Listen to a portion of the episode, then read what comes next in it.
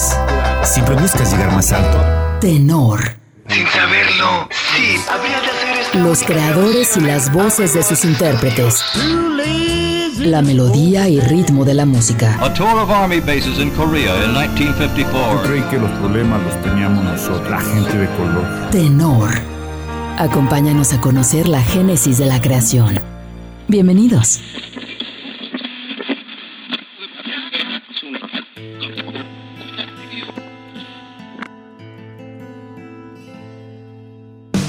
Parafraseando a Chabela Vargas cuando dijo que los mexicanos nacen donde les da la gana, al parecer algunos donostiarras también. Tal es el caso de Miquel Erenchun Acosta, que por las ocupaciones de sus padres, quienes laboraban en una empresa que gestionaba una de las principales carreteras de Sudamérica, habían tenido que ir a vivir a Caracas, Venezuela, lugar donde el 23 de febrero de 1965 nacería Miquel. Poco después de cumplir un año de vida, la familia Erenchun Acosta retornó a la península ibérica para instalarse en San Sebastián, en la comunidad autónoma del País Vasco. En casa, se crió al lado de sus tres hermanas. De ellas, recibiría sus primeras influencias musicales, pues aunque ningún familiar se había dedicado de forma profesional a la música, sí contaban con instrumentos como guitarra y piano que ocasionalmente ellas tocaban. En palabras de Mikkel, sus hermanas tenían buen gusto musical, hacían que en casa se escucharan canciones de los Beatles, Elvis Presley o los Rolling Stones, entre otros. Estas canciones lo motivaron a tomar la guitarra y a comenzar a sacar canciones con ella.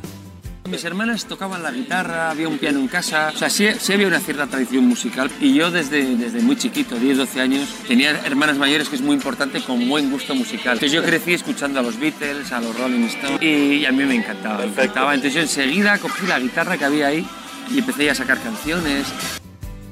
Otras de las pasiones del joven Miquel son los deportes, el surf y el fútbol como los principales, siendo un fiel seguidor del equipo Real Sociedad de San Sebastián. Poco hacía pensar que se decantaría por la música, en la que dio sus primeros pasos en 1978 junto con su amigo Luis Fuentes formaron el grupo de Hillbilly Cats. Participaron en un concurso en las fiestas del barrio de Amara, donde radicaba Miquel, competencia que ganaron interpretando una versión del clásico Blues Sweet Shoes de Carl Perkins, obteniendo un premio de 2.000 pesetas. Tras esta primera y breve aventura musical, Mikkel deja a un lado la música y se centra en sus estudios hasta 1982, cuando con un grupo de amigos formó una banda de pop llamada Los Aristogatos. Después de realizar algunos conciertos junto con Agrimensor K, banda formada por Ignacio Goberna de La Dama se Esconde, e incluir una canción llamada Visita al Hospital en un disco recopilatorio de nuevos valores realizado por la Diputación Provincial, titulado Guipoisco Star 82, dos de los cuatro miembros abandonan por diferentes motivos. Así, Mikel y el bajista intentan continuar como dúo, pero lo acaban dejando al poco tiempo, habiendo desaparecido la banda a finales del año 1982. Poco después, y tras pasar por grupos llamados Journeys to Glory y Decathlon, se convierte en cantante y guitarra rítmica de una banda de rock sinfónico que rechazó el nombre de Duncan Du propuesto por Mikkel, nombre tomado de un personaje de la novela Secuestrado del escritor escocés Robert Louis Stevenson. La agrupación tuvo una duración bastante breve. A la par de esta nueva incursión por la música, en 1983 Mikkel ingresó a la universidad para comenzar estudios en la carrera de arquitectura, la que le costó concluir, no por la dificultad que le pudo representar, sino por la ocupación que tendría en los siguientes años luego de ir a una presentación del grupo Los Daltons en 1984. En ese concierto conoció a Diego Basallo y a Juan Ramón Vilés, líder y baterista respectivamente de esta agrupación. Con estos nuevos socios musicales daría inicio la travesía del trío Donostiarra Duncan Du. Diego y Miquel compartían la tarea de escribir las letras y la música de las canciones. Su sonido inicial se basaba en un pop acústico con toques de rockabilly, una muy marcada influencia del rock and roll de los 50 que contrastaba con el new wave y el new romantic que predominaban en esa época en la península ibérica. En esa época en España eh, estaba toda la nueva ola, eh, mucho sintetizador, mucho sonido procesado, muy, so- muy sofisticado, las sombreras. Y nosotros de repente empezamos a hacer canciones de los años 50 con un contrabajo, música muy de raíz. Y yo creo que por eso, éramos unos chavales muy jóvenes haciendo haciendo canciones bonitas, con una estética y una imagen a contracorriente del resto y, y empezó a funcionar, empezó a funcionar y...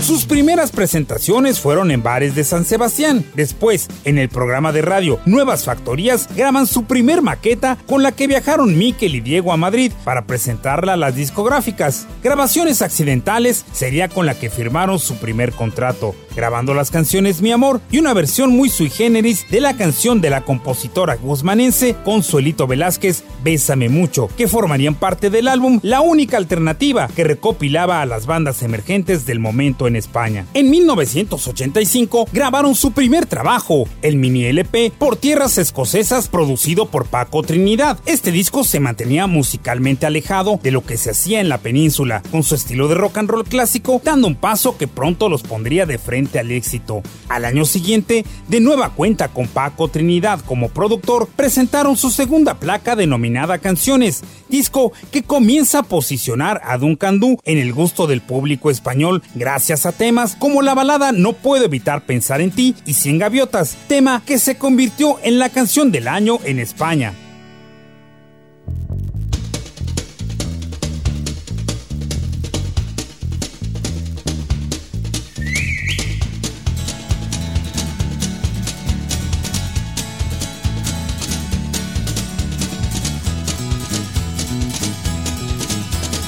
Hoy el viento sopla más de lo normal, las olas intentando salirse del mar. El cielo es gris y tú no lo podrás cambiar. Mira hacia lo lejos, busca otro lugar. Y cien gaviotas, ¿dónde irán? ¿Dónde irán? Hoy no has visto a nadie con quien derrumbar los muros que gobiernan en esta ciudad. Hoy no has visto a nadie con quien disfrutar placeres que tan solo tú imaginarás. Y tus miradas, ¿dónde irán?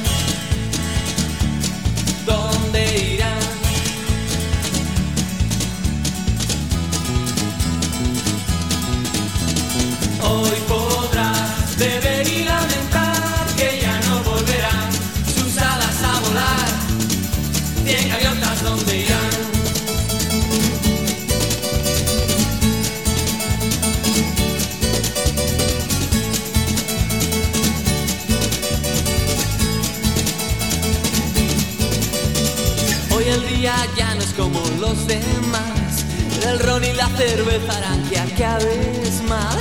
Nena, ven conmigo, déjate llevar. Hoy te enseñaré dónde termina el mar. Y cien gaviotas, ¿dónde irán? ¿Dónde irán?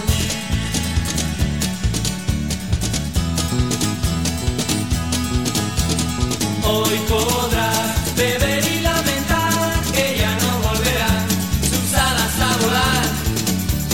gaviotas donde hoy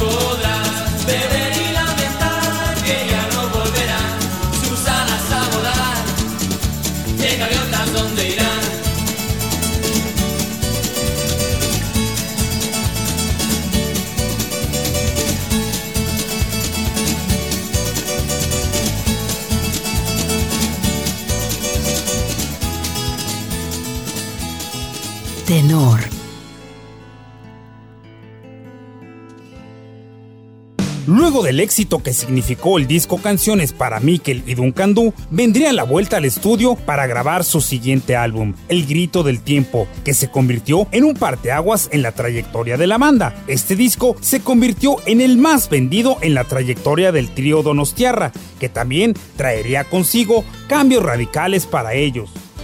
En algún lugar fue una de las primeras canciones que se salieron de esa dinámica de escobillas, se salieron de esa influencia eh, de los años 50 y 60. Fue una canción súper rupturista con la trayectoria de Duncan Du, una canción que al productor del disco, a, Paco Trinidad, no, no, le gustaba, no la entendía y que a nosotros mismos nos sorprendió que se convirtiera en un éxito tan masivo. De hecho, es la canción con diferencia más popular de, mi carrera. Costó mucho, mucho fabricar. Veníamos de hablar, eh, de llevar una, una, semántica y una temática como muy... Eh, muy de playa, muy soñadora, muy evocadora de, un cierto romanticismo, que era lo que nos, nos- llevaba a Diego y a mí. Esos cielos grises, las gaviotas, el mar, playa, la arena, los fantasmas, Escocia, todo eso, ¿no? De hecho, en esas maquetas, el single para nosotros era una calle de París, ¿no? La canción buena es una calle de París.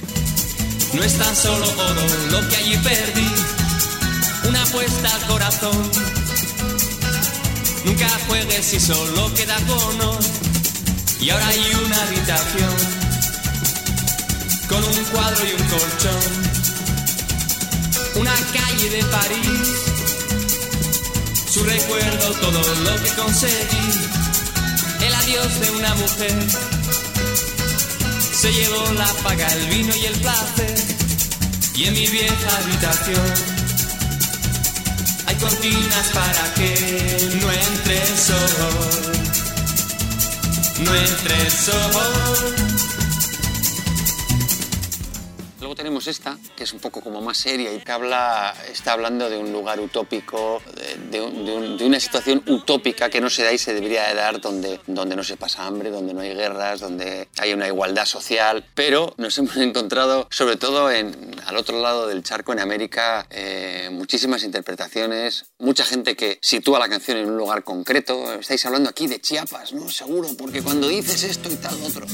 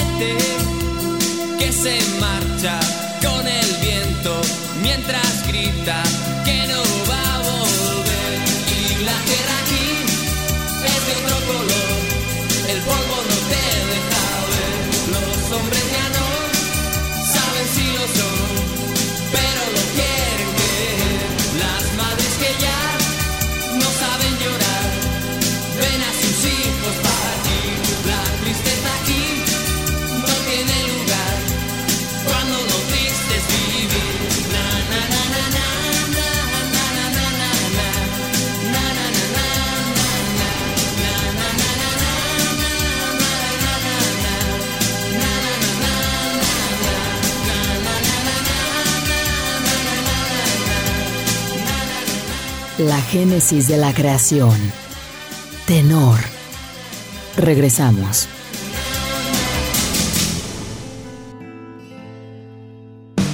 Los creadores y las voces de sus intérpretes. Tenor. Continuamos. Recuerda visitar las páginas de Facebook de Jalisco Radio y el portal Radio para que nos dejes tus comentarios sobre esta y otras emisiones de Tenor, así como tus sugerencias. Si deseas escuchar de nuevo este programa, así como los programas anteriores de Tenor, puedes hacerlo en Spotify, en el podcast de Tenor. Por ahora, continuamos con este repaso por la vida y obra del arquitecto musical Mikkel Erenschun. Y esos dos discos los hicimos con Paco Trinidad y, y éramos un trío y grabamos, tocábamos los tres y punto. Cuando llegamos a, nos enfrentamos al disco eh, El Reto del Tiempo, que es donde venía en algún lugar, ya había mucha presión. Ya de repente teníamos un grupo grande, mainstream, hay que vender, hay que tal, y había mucho dinero y tal, y entonces el productor dijo que no teníamos nivel para tocar. Entonces ahí empezó con el, conflicto de tú tocas, yo no. Yo tocaba la guitarra, pero el batería no. Entonces el batería celoso de que tocara la guitarra, entonces yo no toco, pero tú sí. Creo un mal rollo y y ese fue el germen de que el grupo se disolviese. Después de ese disco el grupo pasó de ser trío a dúo y de hecho nunca más volvimos a trabajar con, con Paco Trinidad. La discordia sembrada por Paco Trinidad tuvo consecuencias fuertes para la banda, rompiendo la relación con él y con Juan Ramón Vilés, que aunque le propusieron que participara del aspecto de negocios de la agrupación, rechazó la propuesta, tomando distancia de sus dos compañeros. En 1989 publican Grabaciones Olvidadas, que incluye los temas de su primer disco, así como canciones que se habían descartado de sus discos previos. En ese mismo año, ya con la ausencia de Juan Ramón Vilés, se trasladan a Londres donde el ahora dúo busca incluir sonidos de Britpop a sus canciones y dar forma al disco doble Autobiografía. En esta producción se aprecia una gran influencia de The Beatles y The Smiths en temas como El día que fue y Entre salitre y sudor, o baladas con el toque de un candú como Rosas en agua y Rosa gris, y canciones de estilo más pop como Tras la cortina y Las reglas del juego. El álbum fue distribuido también en Estados Unidos por el sello Side Records, en las Islas Británicas por Creation Records y en Japón con JBC. En estos mercados se incluyeron cuatro temas interpretados en inglés que ayudaron a que la gira de este disco no se limitara solo a Hispanoamérica, sino que los llevó por primera vez a recorrer 18 ciudades estadounidenses.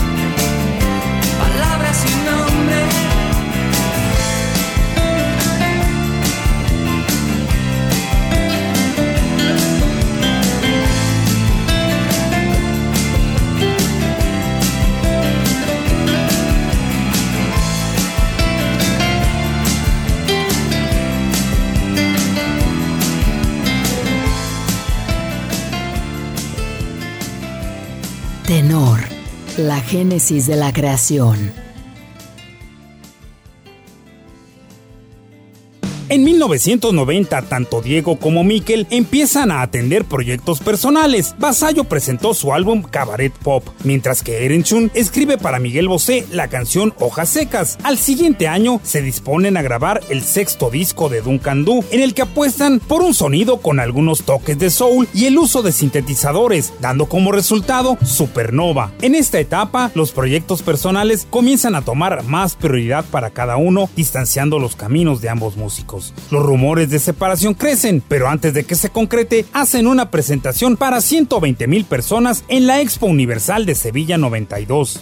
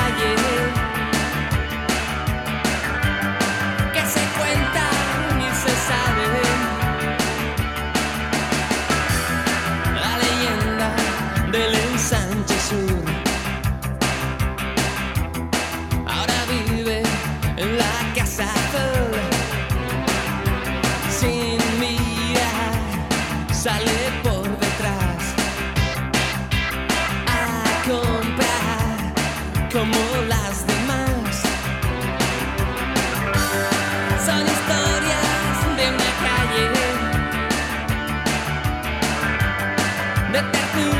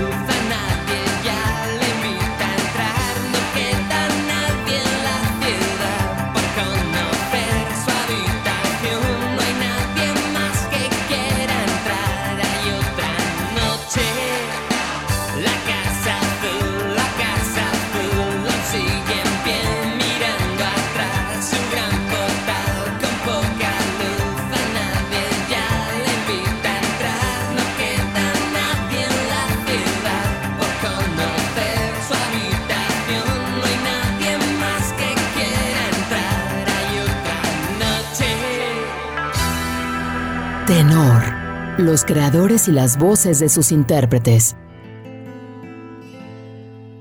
En ese mismo 1992, Mikel presenta su primer disco solista, Naufragios, grabado en Londres con la producción de Colin Farley. Este álbum contiene canciones que Erenshun tenía previstas para grabar con Duncan, pero también algunos temas nuevos, entre ellos uno que estaba planeado para Miguel Bosé, que lleva por nombre Miénteme, que a final de cuentas Mikel se quedó para sí tanto Diego como yo teníamos eh, una serie de cosas, de ideas que no entraban dentro de, lo que es Duncan Du, entonces pues aprovechando un paréntesis de Duncan Du hemos decidido sacar los discos en solitario, pero no, no hay nada más, ¿no? es muy sencillo. Disco es una colección de, de 13 naufragios, ¿no? entendiendo naufragio como algo a la vez muy dramático y a la vez muy, muy épico, muy romántico, como una palabra muy ambigua. ¿no? Entonces, eh, bueno, era una forma de, un adjetivo que me venía muy bien para describir cada, cada canción del disco. ¿no? Me parecía que era un título como bastante rotundo, ¿no? naufragios. Mi disco puede parecerse más a Duncan Du porque soy la voz cantante, pero bueno, en un momento dado puede ser ventaja, en un momento dado puede ser una desventaja, es muy relativo.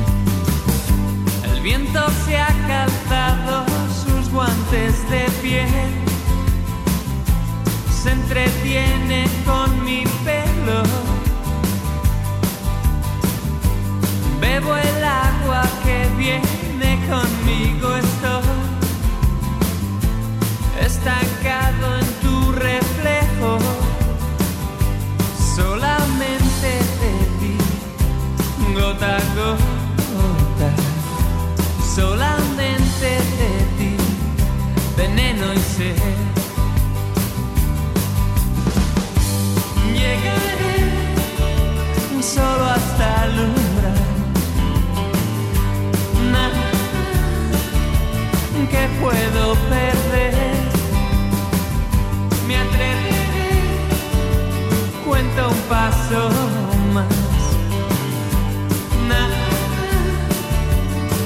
no soy como tú.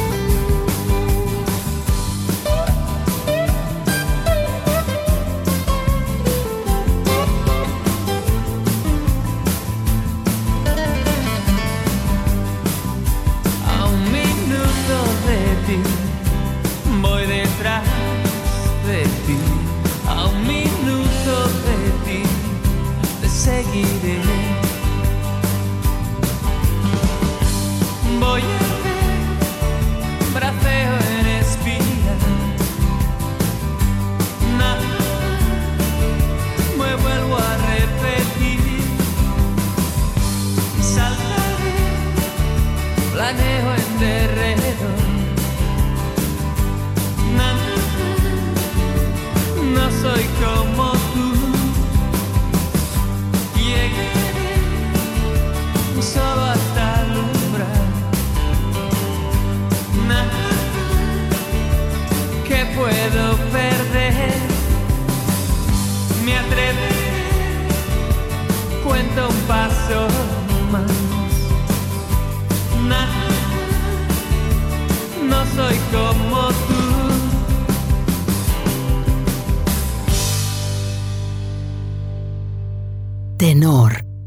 génesis de la creación.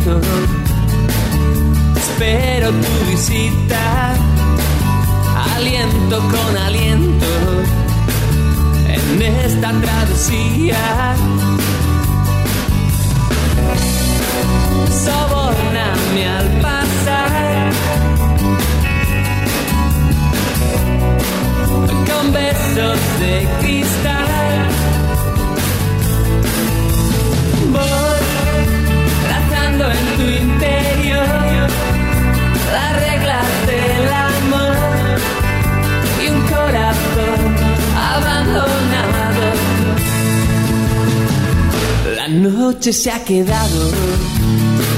Sin boca ni sonrisa. Mientras yo te espero.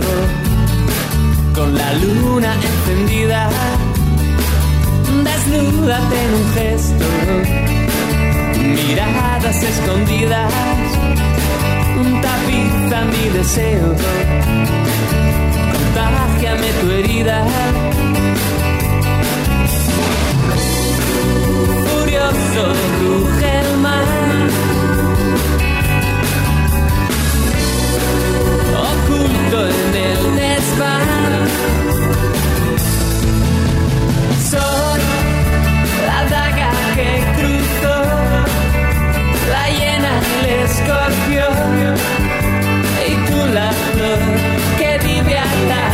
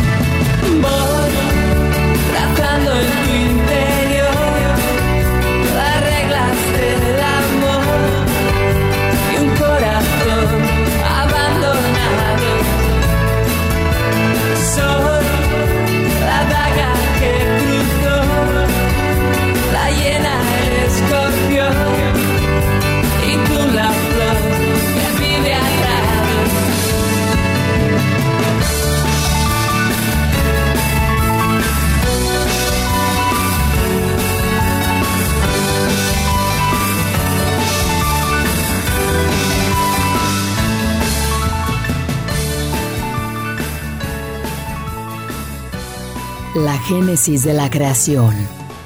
Tenor. Regresamos.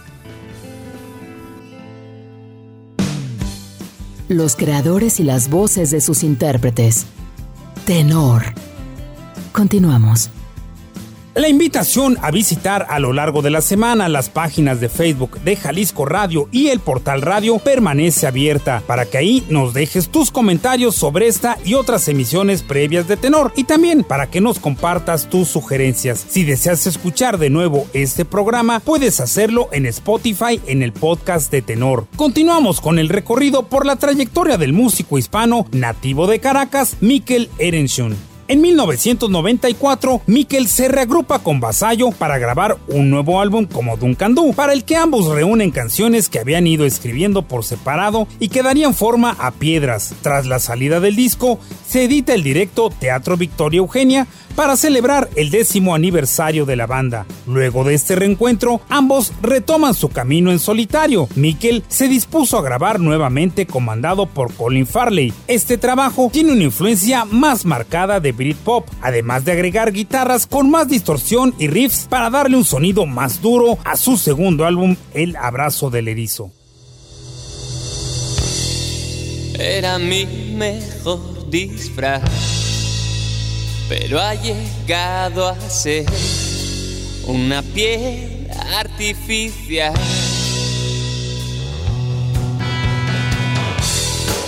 He llamado al ascensor para poder descender al filo de otra edad. Hasta el 10, hasta el 6, hasta el quinto año. A la tiza escolar, a mi amor en un blog donde no había máscaras ni ganas de mentir. Sharara, sharara, sharara, sharara, sharara,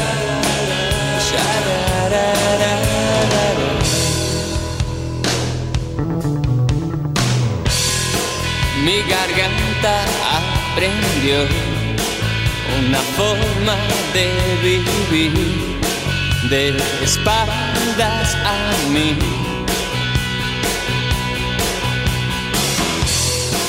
Era solo una cuestión de saber cuándo reír, de saber aparentar.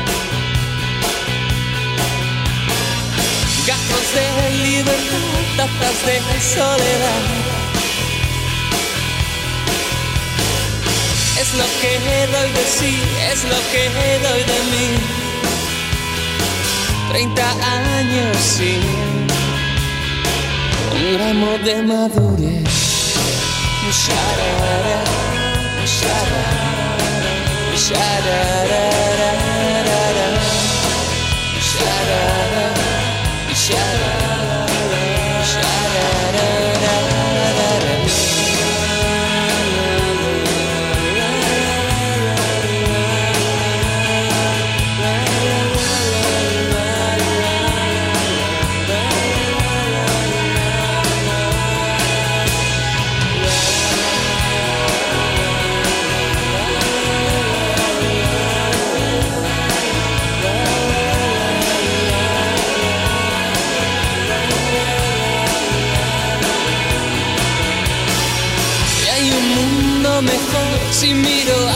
Al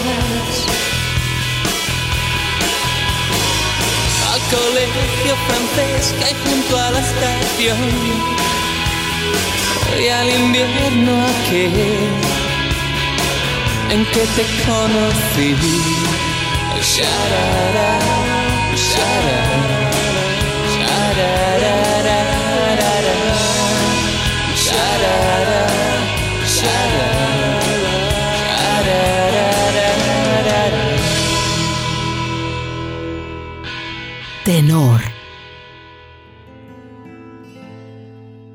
Mikkel tomó una pausa de casi tres años antes de volver a entrar al estudio de grabación en 1998. Esta vez cambió de ambiente. Para Acróbatas se dirigió a Francia para realizar el registro de 14 temas en los que prevalece nuevamente la influencia del Britpop a la que agregaría loops y samplers. En esta ocasión, Erenshun fue el productor de este álbum, del que destacan temas como A Pleno Sol, ¿Quién se acuerda de ti? y Todo es igual que siempre, un cover al tema original de Morrissey Morrissey Every Day is Like Sunday. Además, en este año concluyó su carrera universitaria de arquitecto. En el 2000, nuevamente en búsqueda de nuevos aires, Mikkel se traslada a Venice Beach, en California, para trabajar en la grabación y lanzamiento de su cuarto disco solista, Te Dejas Ver, en el que se deja influir un poco más por el pop americano, dejando en reposo el Britpop que le venía caracterizando. Despiértame en California. Despídeme de las sombras que hubo en mí. Tu alma gemela la encontrarás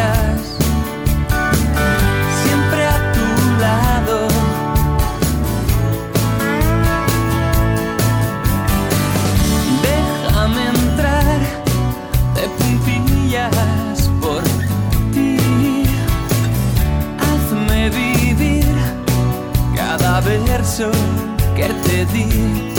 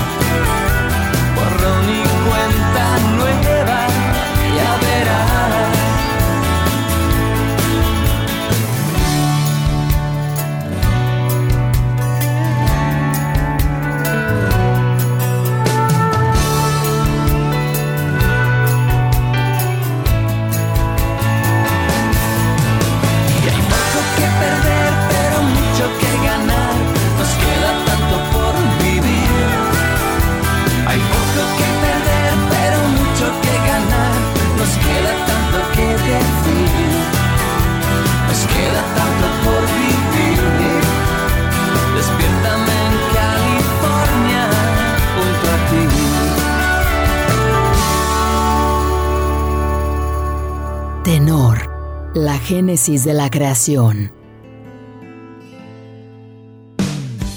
2001 se da un nuevo reencuentro con Diego Basallo para cerrar el ciclo discográfico de Duncan Du con el disco doble Crepúsculo y Crudities, en el que ambos músicos se enfocan en desarrollar de forma conjunta todas las canciones, entre las que sobresalen siempre Nada y Desnuda. Con este trabajo cerraban una etapa fundamental no solo para ellos, sino también en el rock de habla hispana. En 2003 retoma su guitarra y se enfila una vez más a Londres para trabajar en su siguiente álbum, Ciudades de Paso, en el que recupera ese sonido acústico con aire británico, dejando atrás los tiempos de experimentación. Vino un nuevo receso de tres años para que volviera a salir material nuevo de Mikkel. En ese periodo se lanzó el recopilatorio Éxitos en 2004 y hasta 2006 es que llega El Corredor de la Suerte, que se apega más a sonidos de folk y country rock. Los sencillos de esta publicación, que trajo de nueva cuenta la circulación al músico Donostiarra, fueron Solo tú, Arde Madrid y Cartas de Amor.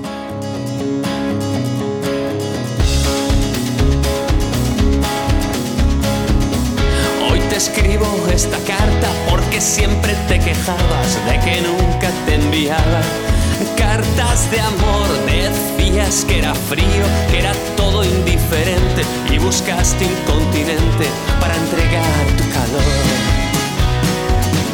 Tal vez tu NG se pueda ocupar de resucitar a hombres que siguen vivos.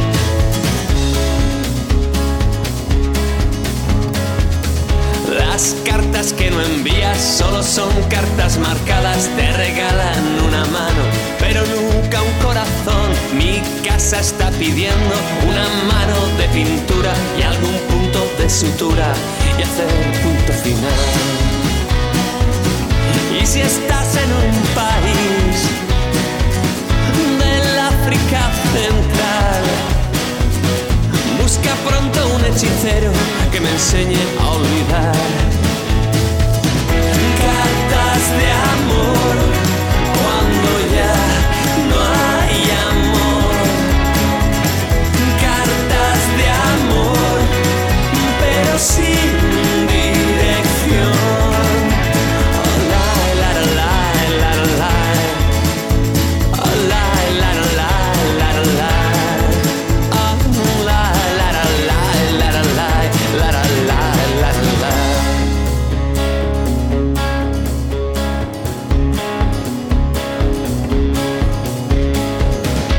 hospital de campaña, mi amuleto de la suerte, una firme barricada. Lo eras todo para mí, pero hay cosas en la vida que son mucho más reales que los ojos que las miran.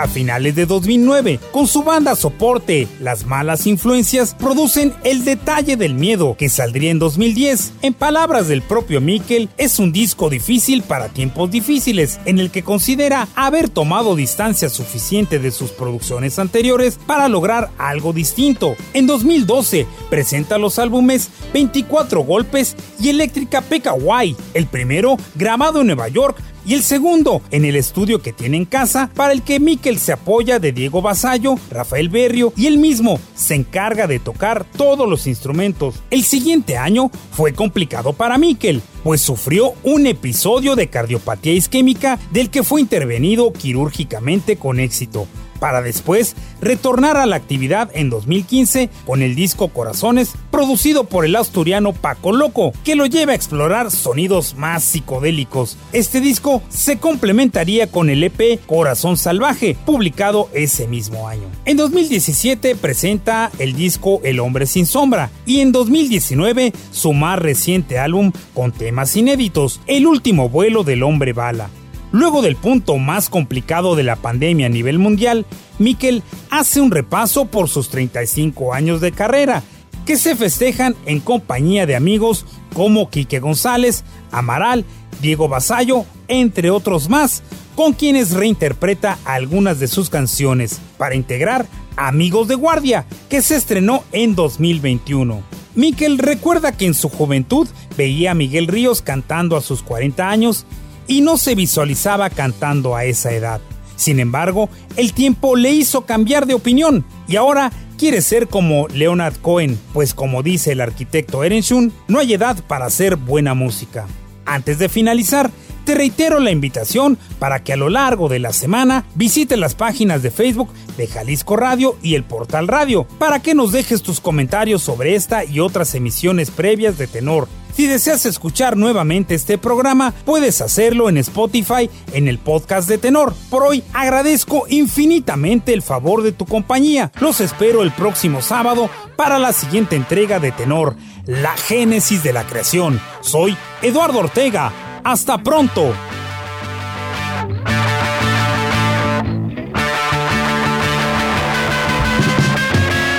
Un verso de amor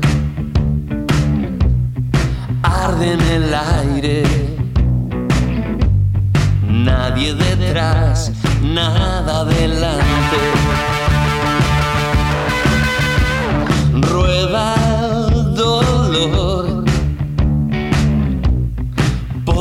asfalto, la brisa del mar en los castaños, restos de ti, ráfagas de mí, estrella del sur. No logro olvidarte. Doy un paso.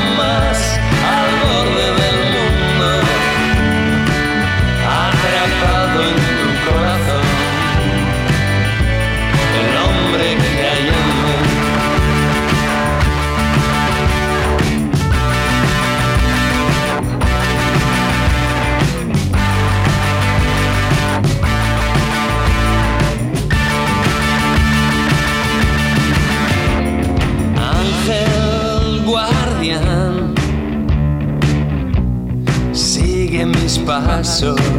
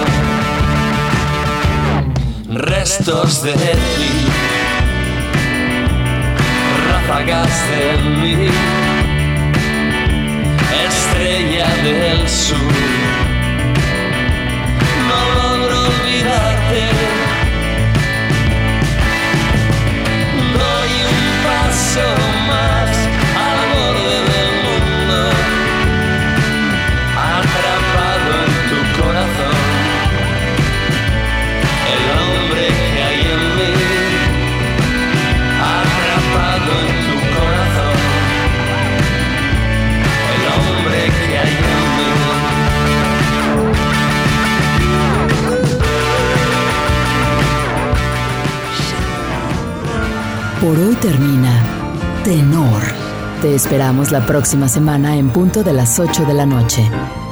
Hasta la próxima.